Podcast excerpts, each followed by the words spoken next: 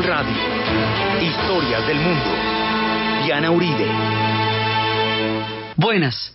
Les invitamos a los oyentes de Caracol que quieran ponerse en contacto con los programas, llamar al 338-0039, 338-0039 o escribir al email info arroba casa punto com, info arroba casa o contactar nuestra página web www.lacasadelahistoria.com www.lacasadelahistoria.com Hoy vamos a ver los colombianos en el Canadá, último programa de la serie, dedicado a todos los nuestros que viven en el país del hielo. Una gota de agua, una noche, una luna nueva me hace recordar. Siendo el pensamiento una cosa volátil, yo no sé por qué no te puedo olvidar, olvidar. ¿Para qué olvidar? ¿Para qué olvidar esos momentos lindos? Olvidar. ¿Para qué olvidar? ¿Para qué olvidar esa felicidad?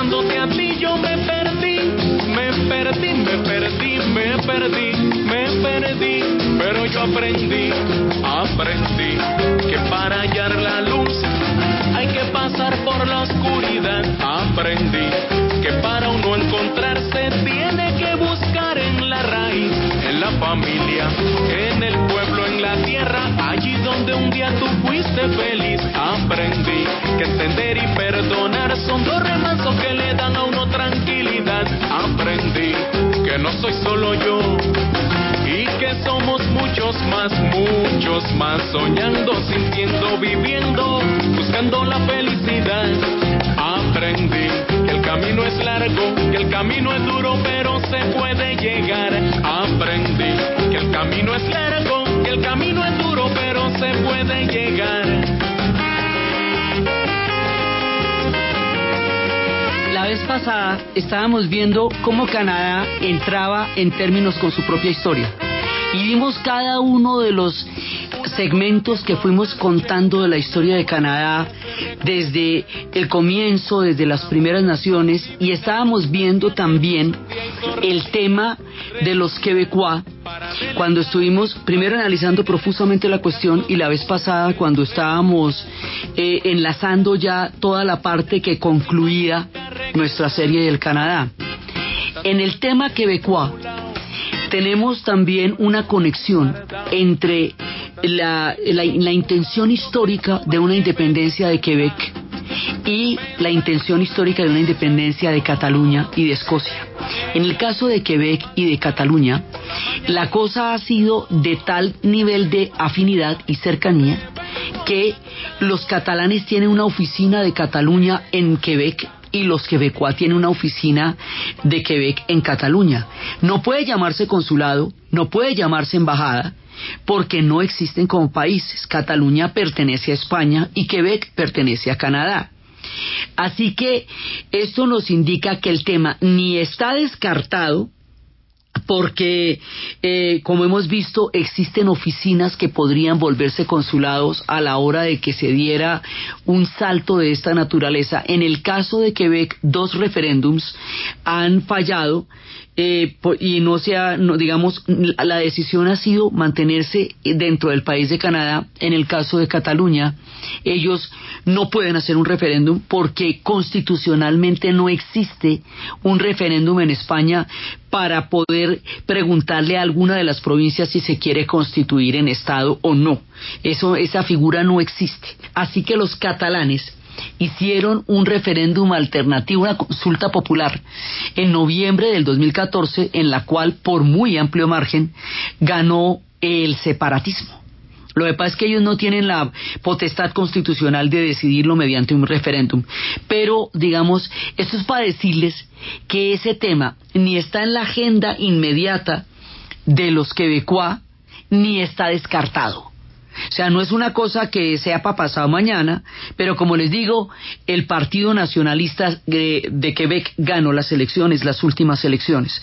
Entonces, aquí hay, digamos, como esta afinidad de circunstancias históricas, que es un poco también lo que vivimos con Escocia, que siempre ha tenido esta, esta latencia, también estuvo en un referéndum, también perdieron el referéndum y también acaban de ganar las elecciones el Partido Nacionalista Escocés. Entonces estas tres historias están como, como latentes en el tiempo y en el caso la de, de la de Cataluña y en el caso de la de Quebec hay una conexión real. Entonces eso, digamos, para terminar todo lo que hemos estado hablando del tema quebecois en, este, en esta identidad de la doble nacionalidad del Canadá, del mundo anglo y del mundo franco.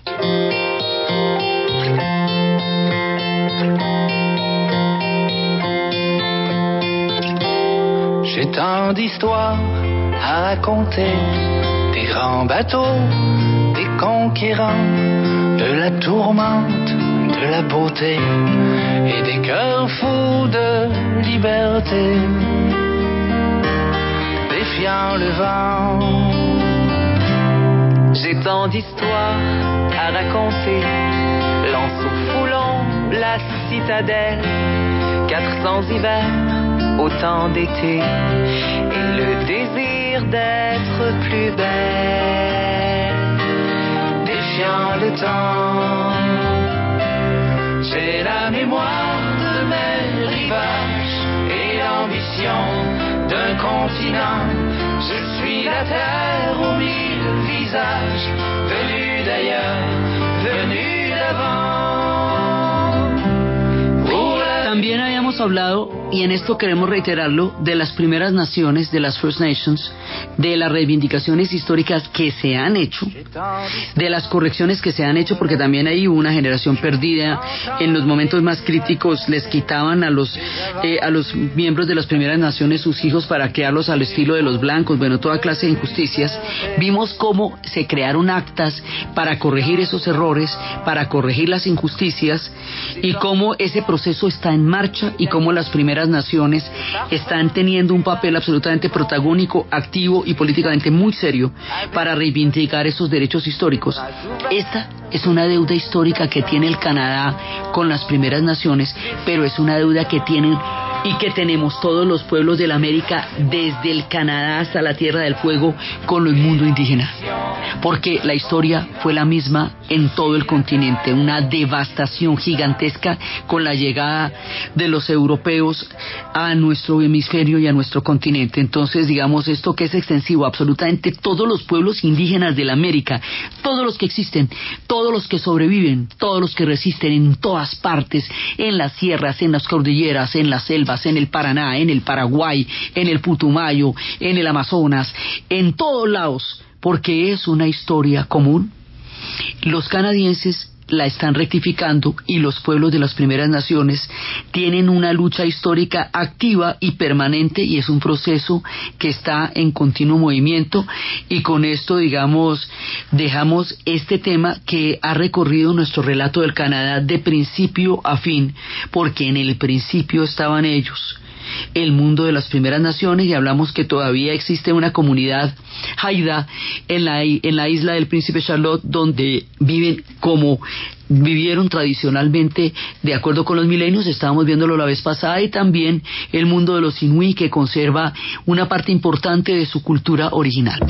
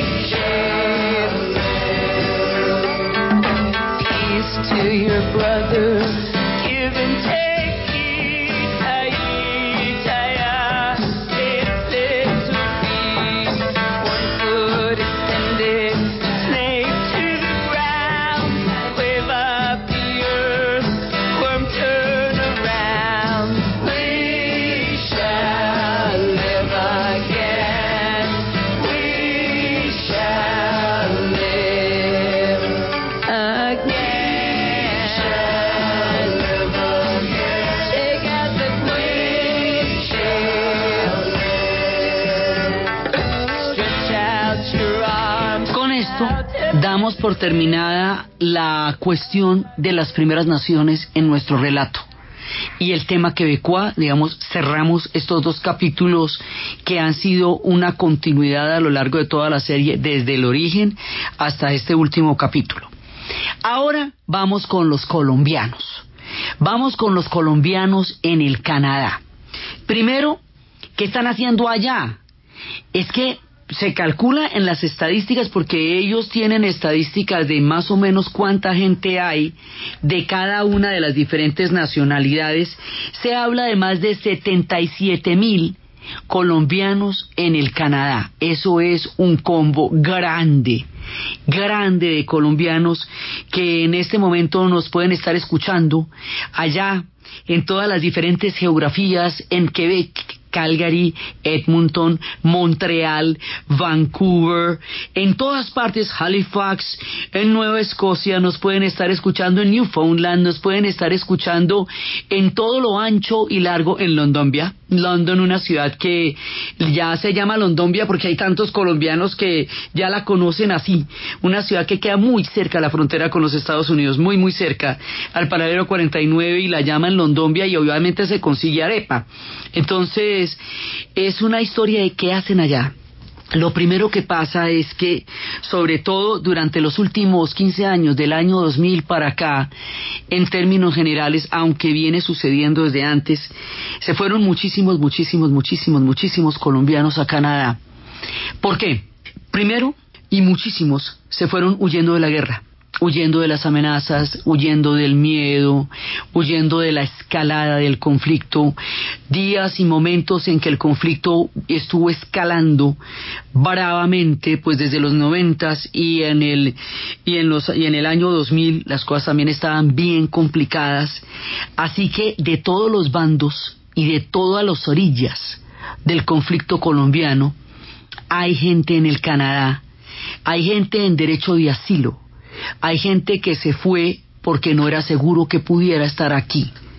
Entonces, esa es como la primera parte, la gente que no se pudo quedar y que tuvo que irse por el derecho de asilo. Entonces, eh, esta gente pues está ya también desde ese tiempo en una condición de asilo porque además Canadá ha tenido una amplia política de asilo que han utilizado muchísimos de las necesidades más básicas, otros no tanto, pero mucha gente sí en condiciones muy fuertes, lo que hace que las colonias colombianas en Canadá haga que muchas veces se encuentren personas de bandos totalmente opuestos del conflicto en el mismo metro o en el mismo bus, unos de un lado y otros del otro, pero allá todo el mundo está en una situación diferente porque todo el mundo es asilado y todo el mundo es emigrante, ya las condiciones no son las que hay acá. Esta gente está en la nostalgia más grande porque no fue su voluntad, sino fue la oportunidad que tuvieron para poderse ir. Mucha de esta gente salió por eso. Otra gente se fue por las grandes oportunidades laborales. Entonces, la vez pasada estábamos hablando cómo en las políticas migratorias hay diferentes momentos en la ley. Había una política de puntos por las ciudades, con excepción de Quebec. Quebec acepta a todo el mundo y por eso es que Quebec tenía un régimen de política migratoria diferente al resto del Canadá. Pero como ellos en la confederación tienen la idea de que ninguno debe molestar a los otros, entonces el, de Quebec molestaba a los otros porque generaba una gran cantidad de flujo migratorio hacia Quebec, que en un momento dado, habíamos dicho la vez pasada, podría desbalancear los temas poblacionales con respecto a las demás provincias. Entonces, por eso en Quebec la, la combinaron a unirse a la ley de la migración express, que es una migración por tandas. Entonces, que lo que se está usando ahora, que hay, digamos, en tres meses se le va a tantas personas la entrada de todas las diferentes nacionalidades y eso es el combo que fue y tú, eso es no más se llama la migración expresa. Pero ha habido una política siempre de preferir a los profesionales de acuerdo con el nivel de, de, de, especialización laboral que se requiera en un momento dado. Por ejemplo, si se necesitan ingenieros químicos, si se necesitan ingenieros ambientales, si se necesitan ingenieros forestales o geólogos o arquitectos. En la época en que hubo una crisis en el sector arquitectónico en Colombia, fue una generación de arquitectos, se fue durante el comienzo del año 2000 y finales de los 90, se fue muchísima gente de arquitectura porque además allá había puntajes. Entonces, cada vez que ellos necesitan más de una profesión, abren los campos para que los profesionales de ese oficio se vayan con una cantidad de, eh, digamos, de facilidades para poder ejercer su profesión allá. Esa es una manera de estar controlando en qué ciudades viven y en qué se emplean y en qué sectores se desea fortalecer. Porque como la política de migración es una política de Estado, ellos siempre necesitan gente, siempre. Entonces pasa lo mismo que en Australia. En Australia también hay una, hay un, digamos, como unas posibilidades por profesiones, por ciudades, por todo eso que hacen que la gente se ubique en una profesión, en una ciudad y en un lugar, pero que después le digan, bueno, pero no la necesitamos aquí, sino la necesitamos aquí en este otro lado, porque es, digamos, un, un equilibrio de cargas de lo que estas sociedades necesitan para desarrollar su masa crítica laboral y demográfica. Entonces por eso se fue también. Muchísima, muchísima otra gente se fue yendo, otra se fue a buscar oportunidades no de una manera tan planificada, sino mirando a ver un poco como qué, eh, como de qué manera, otros se fueron de viajeros, otros se fueron a aprender inglés y se quedaron, otros se fueron a aprender francés, eh, se fueron por diferentes motivos, pero se fueron una gran cantidad de gente. Entonces, estos colombianos llegan a Canadá y se van a encontrar con unos problemas de adaptación eh, muy fuertes. El primero de todos, el invierno. En Canadá, los colombianos no cuentan los años que llevan allá, sino los inviernos. Le dicen a uno que llevan ocho inviernos o cinco inviernos. Especialmente como hay tanta, tanta gente en Quebec. Entonces, pues los inviernos allá son brutales. En la ciudad de Montreal hay un mundo subterráneo de 19 kilómetros donde hay de todo, restaurantes, cines, almacenes, una ciudad entera está debajo de la tierra en la cual usted puede acceder por un metro, son cinco minutos de frío, porque, porque tiene que seguir usando el país cuando está congelado, es que está congelado cuatro meses. Entonces se meten allá como una especie de socavón. Adentro parece una ciudad, pero eso es, un es una ciudad, pero es un socavón y están las fotos de cómo se armó todo ese complejo como una gran oruga debajo de la tierra para poder seguir viviendo en los tiempos de la nieve. Dicen que las cejas se les congelan cuando llegan los grandes inviernos. Entonces, pues la primera parte no es solamente el frío, porque es que nosotros no llegamos a tener mm, más de dos grados eh, de temperatura, menos de dos grados bajo cero, póngale en una helada de la sabana. O en el páramo, páramo, páramo, ¿sí? Eh, pero dos grados es cuando la cosa es muy fría en algún lugar de Colombia, teniendo en cuenta que la mayor parte del país es cálida. Pues esta gente tiene 30 grados bajo cero, 20 grados bajo cero, o sea, en Quebec y en Montreal se pueden poner de 28 grados bajo cero y se pueden poner de 30 grados bajo cero. ¿sí? Entonces, el primer obstáculo es un frío de ese tamaño. Pero no es solamente el frío, es la oscuridad. Esos son cuatro meses de seis horas de luz en el día. Entonces, pues eso, eso es sumamente bravo para la gente que proviene de un país donde la luz es permanente. Colombia es un país de una gran luminosidad. Tanto en las altas montañas como en los valles y en los ríos, la luz está permanentemente entre nosotros y el sol calienta de verdad y lo que es a la sombra es a la sombra claramente, o sea, la sombra es que ahí se puede caminar y en el sol se calcina uno, o, aquí cuando se va, en, el, en el caso de Bogotá, cuando se va el sol, claramente viene un frío grande, ¿sí? Pero, o sea, hay una diferencia. El sol en el invierno no calienta. Se vuelve como una especie de paisaje. Sí, es, pero nunca llega a estar en lo alto del cielo, sino que está como, como si estuviera como un telón. Entonces, aún en los lugares donde el invierno no es tan bravo, como es el caso de Vancouver, el invierno es de todas maneras muy bravo. Entonces, tomamos algunas de las crónicas de un blog de una de una colombiana que está viajando allá, que lo cuenta From Ice to Fire, se llama Alejandra Espinosa, y dice, el invierno aquí está aimado, más que un clima, es un estado de ánimo. Dice que se fue apoderando de ella, el invierno me pescó y se apoderó de mí. Luego le encontré nombre a esa sensación. Lo llaman Winter Blues, que significa algo así como una canción de invierno y una melancolía de invierno y un azul invernal.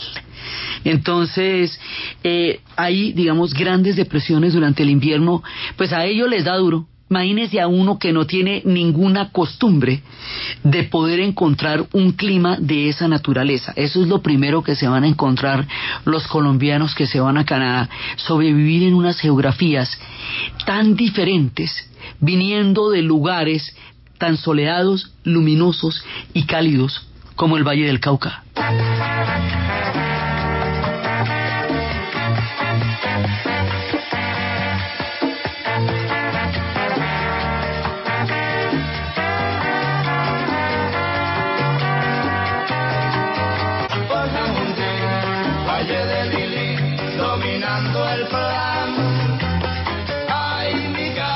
Segundo gran obstáculo, o digamos enorme diferencia cultural, pero enorme diferencia cultural, es primero la geográfica, el invierno.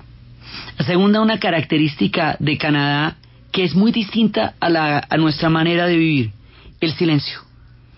Tomando las crónicas de este blog de La Viajera, que está por Vancouver, dice, lo primero de Vancouver es el silencio. A veces pienso que no hay tráfico aun cuando las noticias anuncian tráfico pesado, o me encuentro a alguien que comenta cómo salió temprano para evitar la hora pico. No puedo evitar sentir que no hay carros.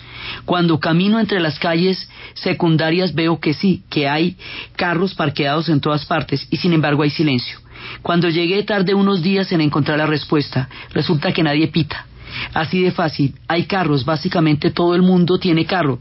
Lo usa o no todos los días, pero simplemente porque la gente no pita.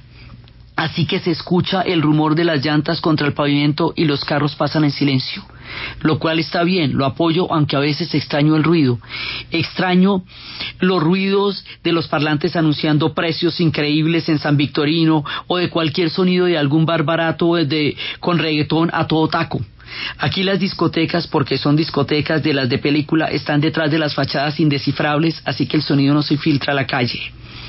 Así, esa es otra parte, las diferencias culturales son muy grandes, el silencio para ellos es una condición de habitar, para nosotros eh, la música, la bulla es una condición de habitar, son dos condiciones completamente distintas. La gente que va con hijos tiene muchas más posibilidades de adaptarse porque los niños entran a los colegios y en los colegios hay comunidades escolares, hay padres de familia y eso crea toda una red de relaciones. Y como estábamos hablando la vez pasada, todo el mundo aprende inglés o todo el mundo aprende francés, pero se utiliza mucho el que haya colegios que los sábados de manera adicional le enseñen a los niños la cultura, colegios rusos o griegos o latinos o japoneses, para que no pierdan la cultura de donde vengan, eso también es una, una cosa que sucede habitualmente. Entonces la gente que llega con los niños, como el sistema escolar es tan importante y en ese rubro necesitan también gente, entonces tienen mucha más posibilidad de conexión que la gente que va sola o en pareja. La gente que va sola o en pareja, que no pertenece a comunidades académicas o no está en unos cursos particulares, puede demorarse muchísimo tiempo en hacer amigos porque la condición de estar allá no lo vincula a un trabajo o a un, mundo en general. Lo que ahora, esto no es solamente tema del Canadá, es tema del exilio. Llegar a ser amigos como los que usted dejó, es una cosa sumamente difícil, sobre todo cuando, cuando no van en unas condiciones de bloque o de comunidad como en el caso de la gente que tiene niños. Entonces se van a encontrar con que hay una gran cantidad de gente que está en las mismas. Sí, eh, que también extraña tierras, por ejemplo, en la Navidad, pues Quebec es católica, pero el resto es protestante. Entonces las navidades son diferentes porque pues no hay pesebres en términos generales y no llega el niño Dios. Son las navidades protestantes que se celebran de otra manera y donde no hay una connotación religiosa ni mística como la hay en el mundo católico y donde el concepto de reunión familiar pues es diferente a la gran familia extensa en la cual nosotros nos encontramos. Amén por supuesto de la natilla, los buñuelos y todas las celebraciones que para nosotros implican los aguinaldos y todo lo que para nosotros es una Navidad que es una cosa absolutamente increíble y para ellos tienen otras maneras diferentes de celebrarlo en una oscuridad, como les digo, casi total. Y, y, sin ramas en los árboles, sin hojas en los árboles, que más adelante cuando llegue la primavera se convertirán en cerezos que les llegaron del Japón, pero que durante el tiempo de invierno esto está totalmente despoblado de árboles, los paisajes que son eh, reiterativos, cuando nosotros tenemos paisajes muy variados, entonces la llegada allá es muy distinta en las costumbres y es muy distinta en todo sentido. Es muy distinto en la cultura, porque además son sociedades, bueno, multiculturales, donde se encuentran con dobles identidades, donde las cosas son de una manera completamente distinta. Nosotros estamos hablando de estas diferencias culturales desde Colombia, porque pues es desde donde se origina el programa Historia del Mundo es colombiano y la que se los está contando también. Pero esto es duro para todo el mundo y también es bello para la gente. Eh, vamos a escuchar el caso de los dominicanos allá, que esto lo habíamos escuchado cuando estábamos hablando del programa de Quebec, pero es para ver también cómo sienten los dominicanos su llegada allá cuando logran adaptarse y atravesar las diferencias que también para ellos son muy grandes a nivel de la cultura.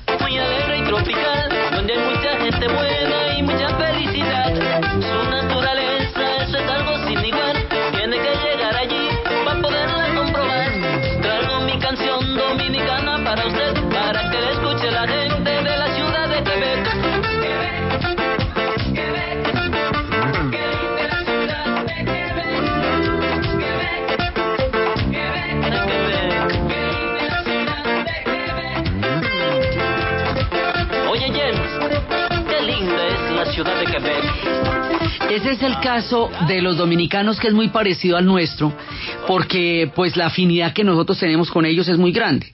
Pues digamos, no es lo mismo para los colombianos estar en Canadá donde la cultura es tan diferente que en cualquier otra parte de América Latina, de México para abajo, donde de una u otra manera somos los mismos y nuestras diferencias no llegan a ser nunca tan grandes como las diferencias culturales de nosotros, cada uno de los latinoamericanos en el Canadá.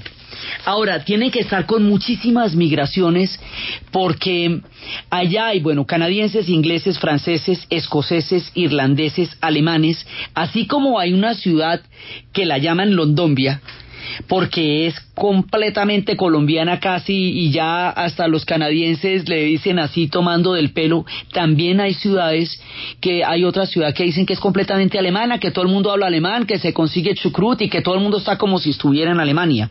Entonces hay digamos como estas pequeñas naciones allá. Entonces bueno hay chinos, hay filipinos, hay españoles, hay jamaiquinos, hay serbios.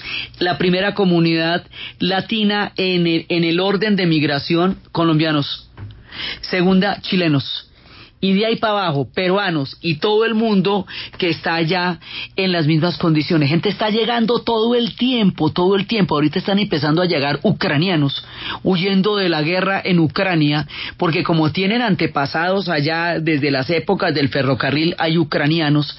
Entonces está llegando gente en todas partes todo el tiempo permanentemente, gente que se queda un rato, gente que se va a vivir allá y esta rotación hace que también haya una diversidad en todo lo que tiene que ver el estar habitando allá.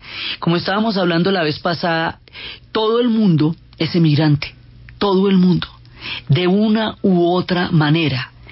Primero, porque acuérdense que aparte de los First Nations, de las primeras naciones, todos los demás llegaron allá por migraciones. Entonces los franceses fueron emigrantes en su momento, los ingleses fueron emigrantes en su momento, ya como ha pasado un poco de siglos, entonces son canadienses, pero escoceses también, irlandeses también, todo el mundo es emigrante, solo que lo son de hace dos siglos o de hace tres años o hace dos décadas. Solo es el tiempo el que, el que va a determinar cuánto tiempo hace que tú eres emigrante y cuántas generaciones llevan allá, pero todos son de todas maneras llegados. O sea, escuchamos a Nelly Furtado, que es hija de portugueses y es canadiense.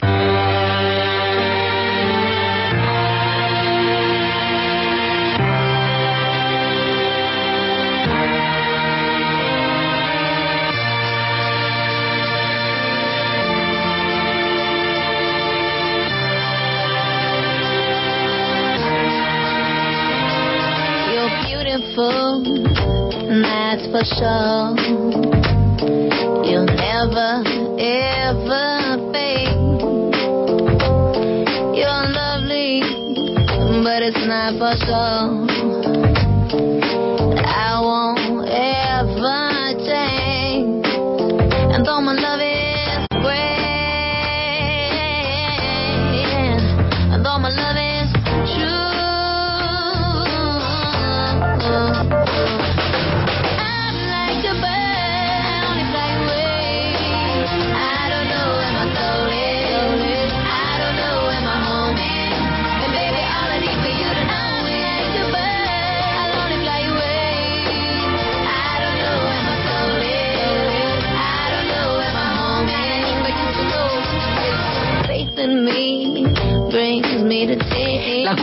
Invierno hace que otro tipo de cosas que aquí no se conocen allá sean habituales.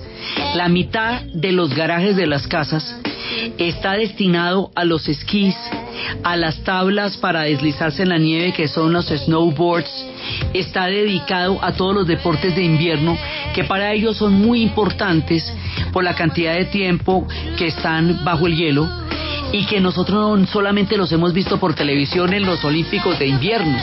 Entonces para nosotros adaptarnos a ese tipo de cosas es algo completamente nuevo. Sí, eh, lo que para ellos es un aprendizaje desde pequeñitos, pequeñitos, pequeñitos, para nosotros es una aventura totalmente desconocida porque nuestros deportes son otros, porque nuestro clima es otro, nuestra geografía es otra, el hockey no es una cosa que habitualmente estemos acostumbrados a ver y para allá es el deporte nacional, el curly eh, es desconocido también para nosotros entonces, el mundo deportivo, en una sociedad que está tan basada en el deporte, porque para ellos es importantísimo el deporte, es también diferente y desconocido. O sea, todo es completamente diferente. Todo, todo, todo, la manera de relacionarse con la gente, todo es distinto. Lo que pasa es que se comparte con otra gran cantidad de pueblos de todas las diferentes partes del planeta Tierra.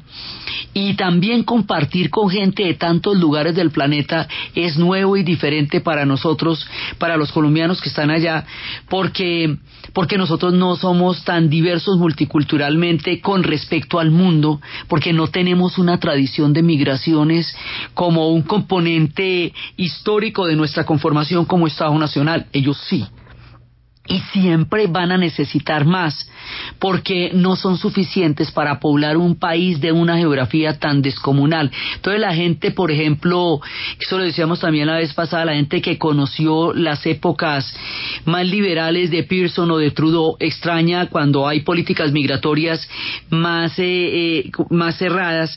esto no tiene sentido cerrar las políticas migratorias porque pues siempre vamos a necesitar gente. Esto es simplemente un tema ideológico. El tema demográfico es claro. Aquí siempre se va a necesitar mucha gente porque, porque es un país demasiado grande y necesitan gente para poblarlo en todos los ámbitos. Entonces, los colombianos llegan allá y se encuentran con un horizonte totalmente diferente y la adaptación es muy fuerte. Entonces después, cuando logran adaptarse, cuando logran eh, tener condiciones de vida muy buenas, pues las condiciones de vida son realmente buenas y amables allá, de todas maneras se extrañan toda una tierra, toda una costumbre, toda una cultura que queda atrás. Eso significa que la gente se murió y usted no estuvo en el funeral, que los amigos tuvieron hijos y usted no los vio nacer. Esas son siempre las condiciones del destierro, del exilio o de crecer en otra parte, que usted a los padres solo los ve una o dos veces en el año, ya no crece después de un determinado tiempo más con ellos, sino que los ve habitualmente.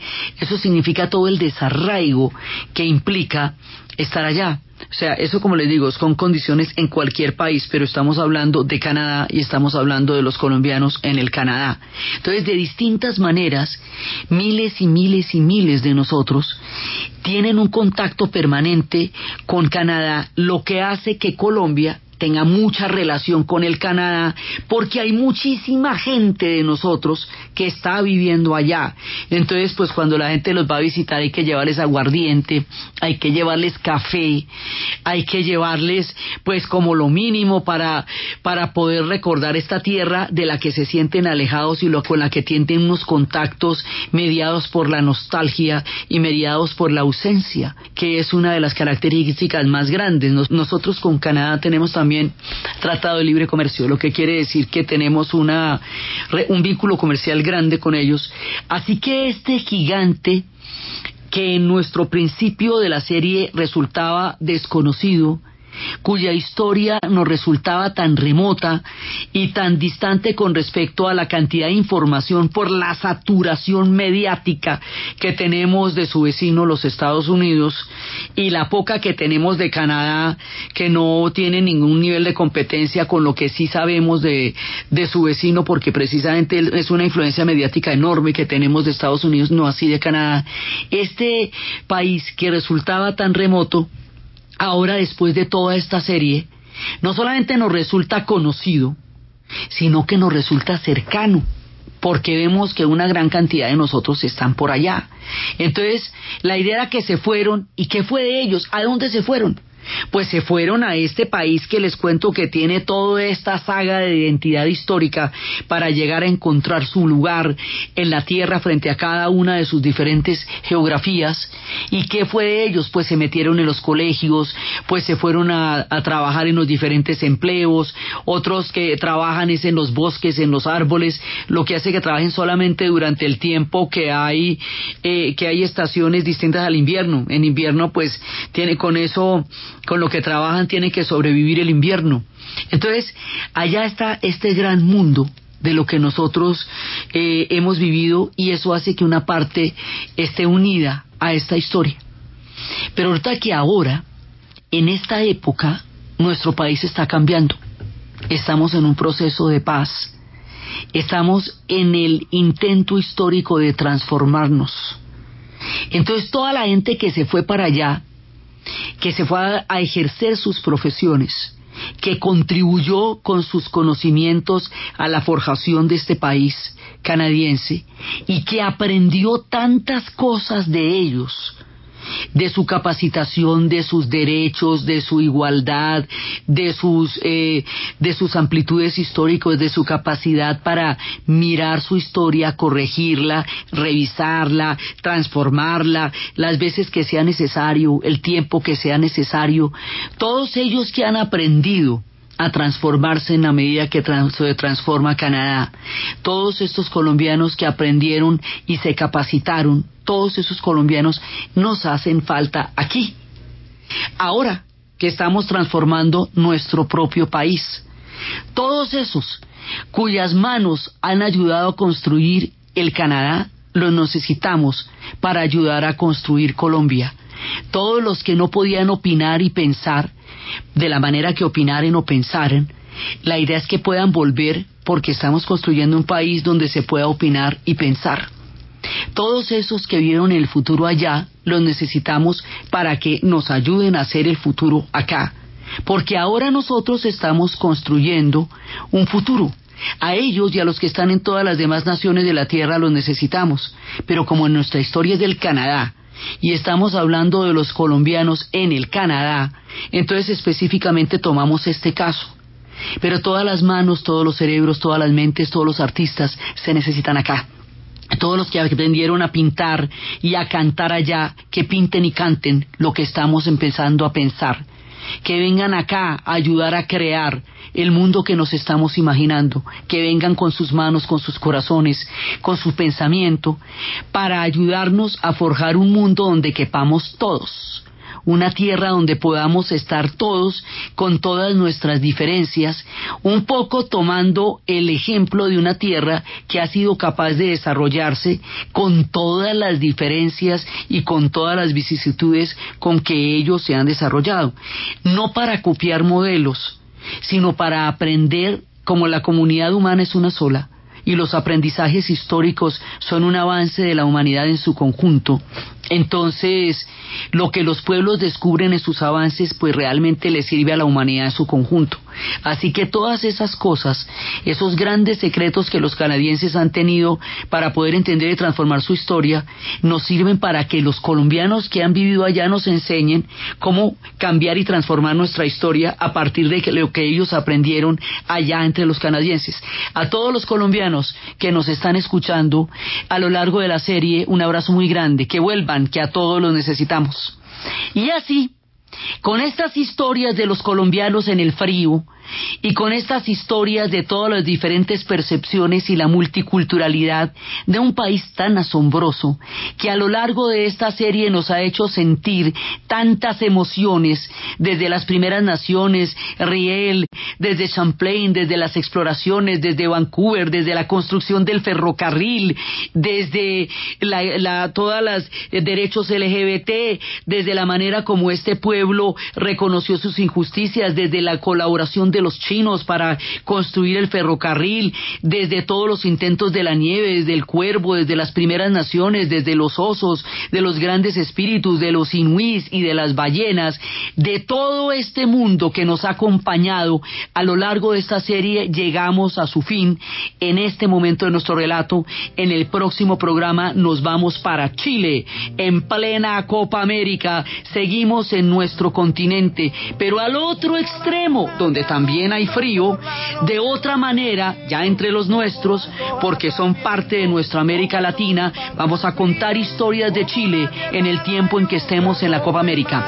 Entonces, desde los espacios del Canadá en su conjunto, de los quebecuas, de las primeras naciones, de los colombianos en el frío, en la Navidad, en las estaciones, adaptándose a culturas tan diferentes, desde el aprendizaje que ese pueblo nos da a nosotros y la colaboración que nosotros les hemos dado a ellos y la mano que nos ha permitido para que aprendamos de muchas de sus historias y todo lo que tienen que enseñarnos ellos y los nuestros que han morado allá y desde toda la grandeza histórica del país del Canadá en la narración Diana Uribe, en la producción Jessy Rodríguez y para ustedes, feliz fin de semana desde la tierra del olvido.